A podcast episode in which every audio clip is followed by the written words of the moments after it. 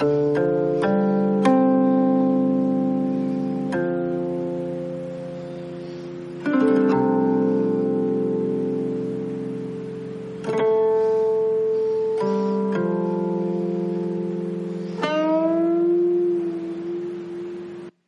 山傍水，房树间，行也安然，住也安然。一头耕牛半顷田，收也平天，荒也平天。布衣得暖，胜丝绵。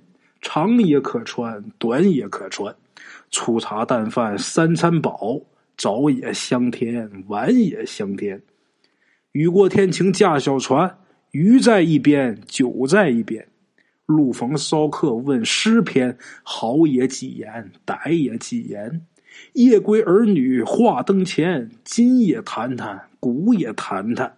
日上三竿犹在眠，不是神仙胜似神仙。各位听众，各位鬼友老铁们，大家久等了，我是孙大圣。咱们有两天没更新这个升官发财了啊，咱们今天呢接着来。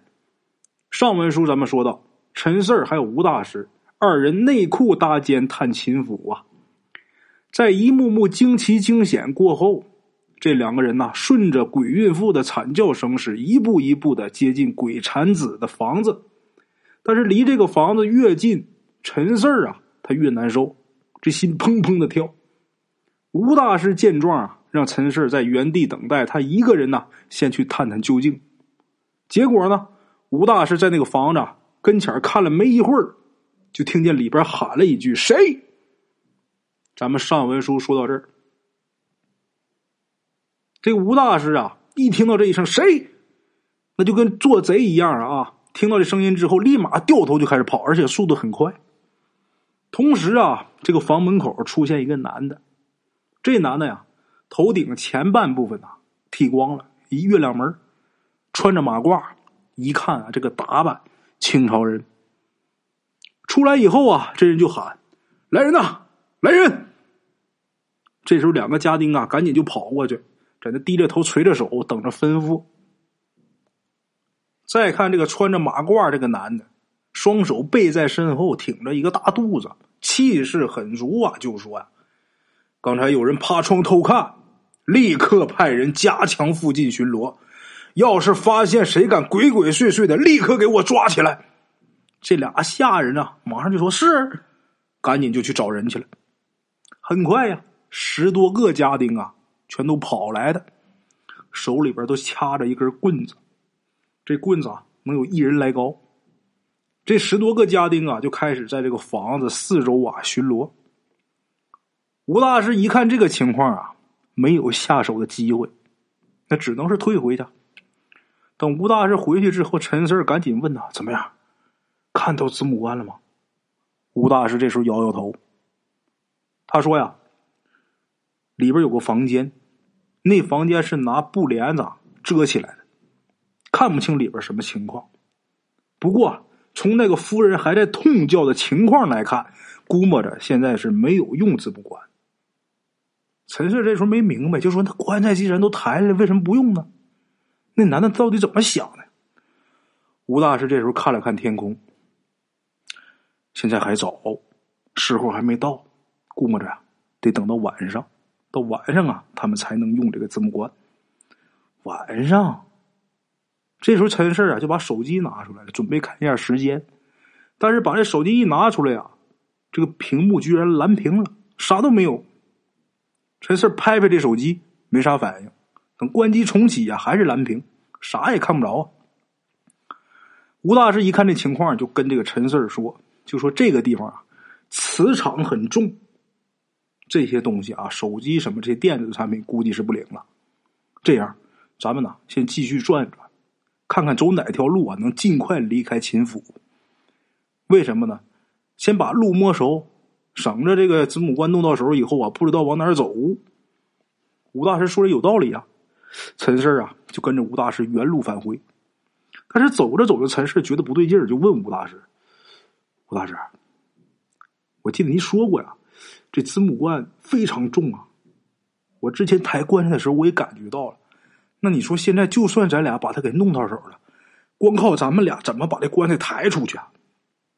吴大师这时候表情很轻松，就说：“放心吧，到时候我自有办法。”啊，两个人在秦府里啊转了大半圈陈四啊就看这个秦府里啊人真的很多，下人啊这个丫鬟家丁啊这些仆人啊老妈子差不多得一百来个，而秦家人主子差不多也得有三十来人，也就是说什么呢？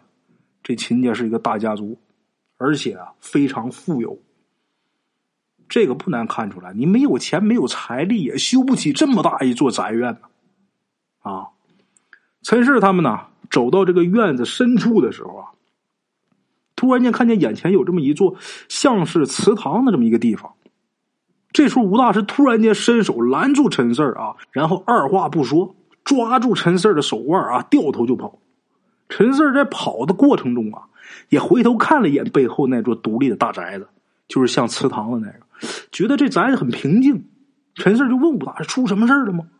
吴大师这时候表情非常严肃，就说：“这个房子啊阴气极重，这里边一定有一个非常阴邪的东西。”赶紧跑！往前跑出能有那么几十米吧，又穿过几个院子以后，这吴大师啊，才慢慢的放慢了速度。陈四就问吴大师：“那到底是个什么阴邪的东西啊？”吴大师这时候摇摇头啊，说他也不清楚。陈四就很吃惊，连忙就说：“呀，你怎么啥都不知道，咱就跑啊？你再怎么的，你得看看，咱得看看是什么东西啊？看清楚再跑啊！这么的，咱心里也有底儿啊。”吴大师这时候就瞪着陈四，表情非常严厉，跟陈四就说：“呀，刚才如果咱们再迟一点的话。”那咱们就极有可能被对方发现。一旦要是被发现了，咱们还怎么弄到子母关？一听这吴大师这口气啊，这里边带着火呢。陈氏听着好像是在训自己啊，吓得也不敢多说话。吴大师训完陈四之后啊，转身继续走。陈氏也不敢乱问什么，就怕自己再惹着他。一看这情况啊，这吴大师像吃枪药似的。得了，别吱声，跟着走吧。往前走了好一会儿，又走回到这个小湖边那个凉亭那儿。这两个人呐，在那儿啊停下来休息一会儿。在秦府里边转了一大圈，陈四这腿都酸了。吴大师呢，坐在一边啊，也不说话，也不知道他在想什么。陈四也不敢打扰。那陈四闲着无聊，就四处看看呗。过了一会儿啊，这吴大师才说话：“时间差不多了。”咱们走。陈氏这时候立马回过神啊啊！这这去哪儿？吴大师这时候又瞪了一眼陈氏，陈氏吓得也不敢问他。得了，爱去哪儿去哪儿，走吧。说完之后啊，吴大师跟陈氏啊走出凉亭，朝着前面那个房子走过去了。走了一会儿，没一会儿，陈氏就感觉这四周的光线呐慢慢暗下来了。抬头一看呐。陈四就看那个天变得灰黑，就眼看着转眼间又变得漆黑。我靠，这天怎么黑这么快？说着话呢，陈四还有吴大师两个人已经走到了这个产妇所在的那个房子外面。两个人这会儿啊，躲在这个矮树丛里边啊，有这个树丛很矮，两个人蹲在那儿。没过多长时间。这吴大师就轻轻拍了一下陈四的肩膀，然后朝后背那方向指了一下。陈四顺着他指的方向看过去啊，在刚才啊，他俩休息的那个凉亭那个位置啊，出现了八个秦府家丁。这八个人啊，迈着同样的步伐，抬着一口漆黑的棺材，正顺着这个石板路朝陈氏他们这个方向走过来呢。这些人好像没有质量似的，走在这个路上啊，一点声音都没发出来，而且走的时候，这些人的表情很木讷，动作非常僵硬，就好像是啊受控制的这个机器人，就看着是特别的别扭。走到陈氏他们这边以后啊，这吴大师突然间拿出几张纸，把陈氏这个嘴和鼻子给捂住了，这一捂，陈氏一下呼吸不了了。心里边有点着急，啊，拿眼睛看着吴大师，冲他这个挤眉弄眼的，那意思就你什么意思？吴大师这时候冲着陈四摇摇头，那意思就是别乱动。陈四就一动不动啊，蹲在这个矮树丛里啊，看着这些家丁抬着棺材从他面前呢，也就三米多远这个石板路啊，在这石板路上经过。陈氏倒是认不出来这口棺材到底是不是张寡妇那口子母棺，但是看着这些家丁抬着这棺材呀朝前面走，就明白了，肯定是要帮助秦府夫人生产所用，所以陈氏才觉得这应该就是子母棺。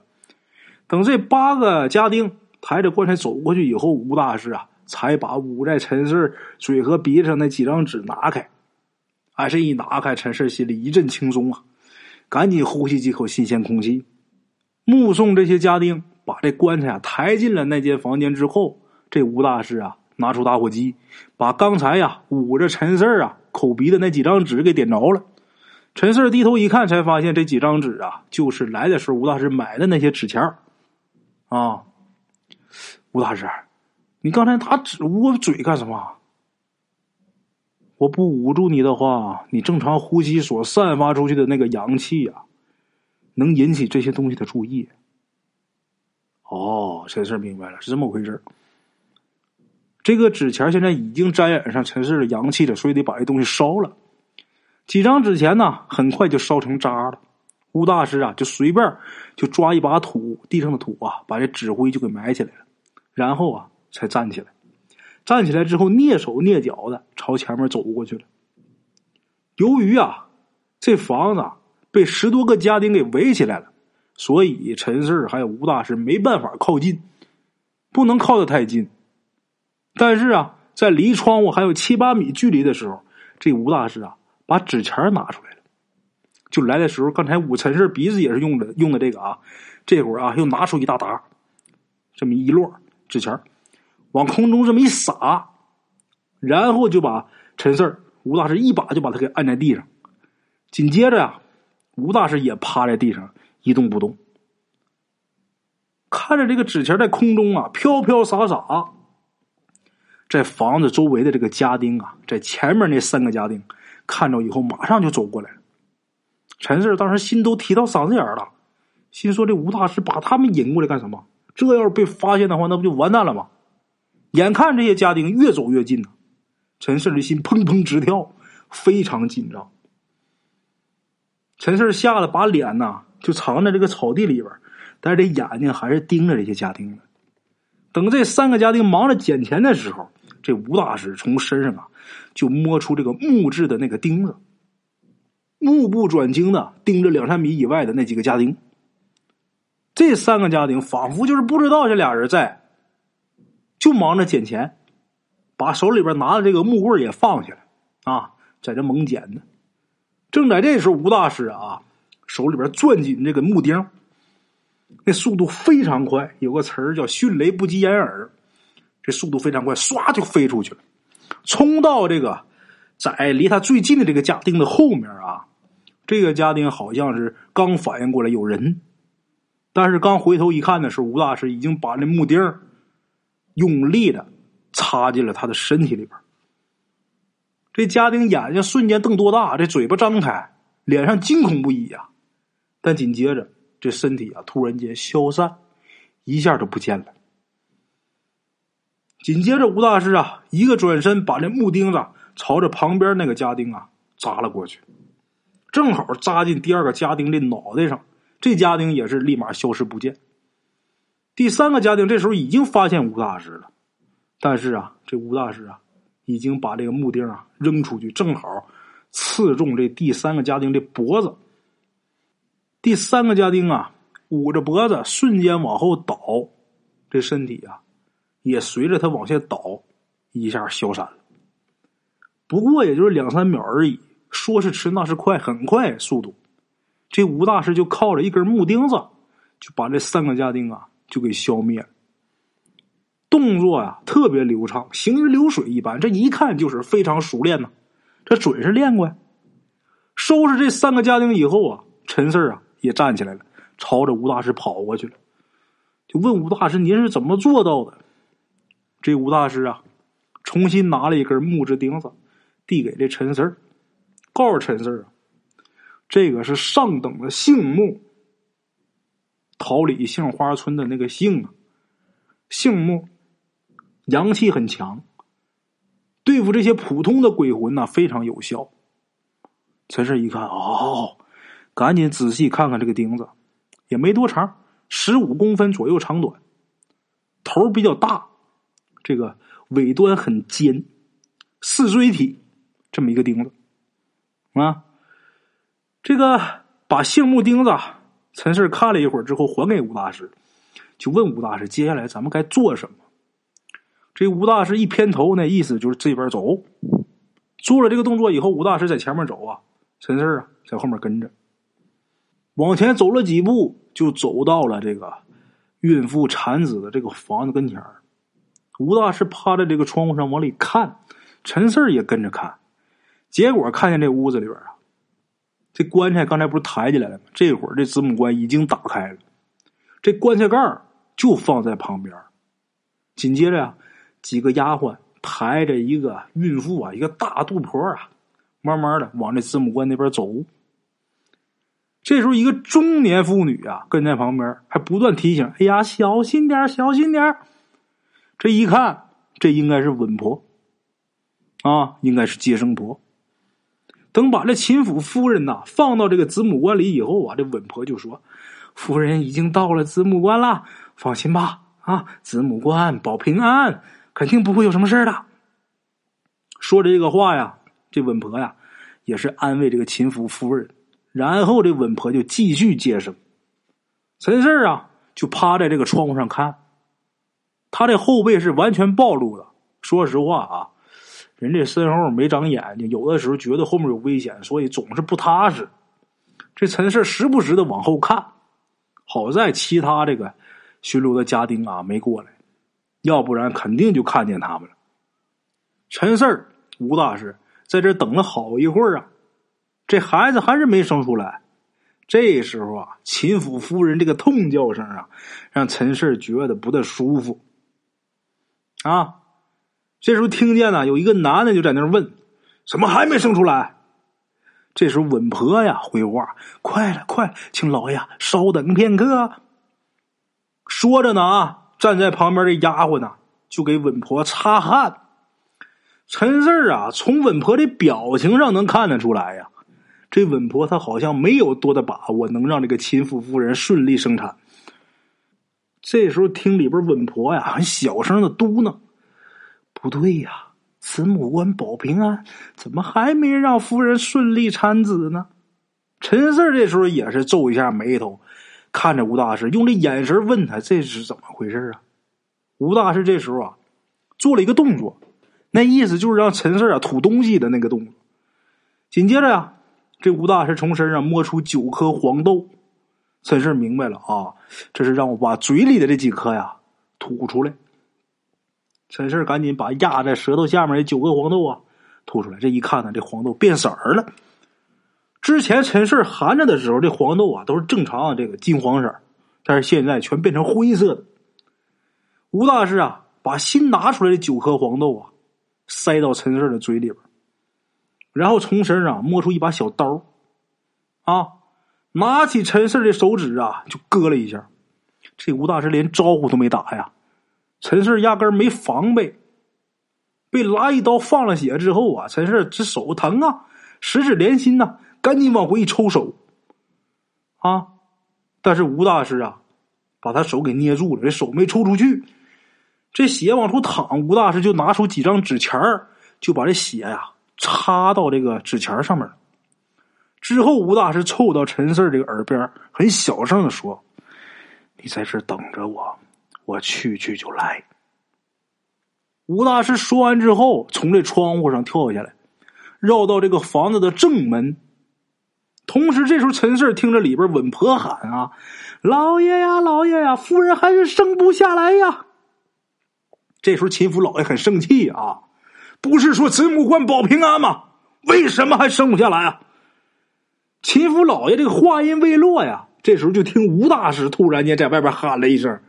因为呀，还缺一个步骤。路边的茶楼，人影错落。用声音细说神鬼妖狐，用音频启迪人生。欢迎收听《大圣鬼话》。Hello，大家好，我是主播孙宇，吃完了饭，然后就回到自己的课室上，回到课室有喜马拉雅、百度搜索“大圣鬼话”，跟孙宇、孙大圣一起探索另一个世界。那天山女子独守枯城，也只是感谢鬼友们，感谢鬼友们，感谢鬼友们一路陪伴。大圣鬼话，见字如面。欲知后事如何，且听我下回分说。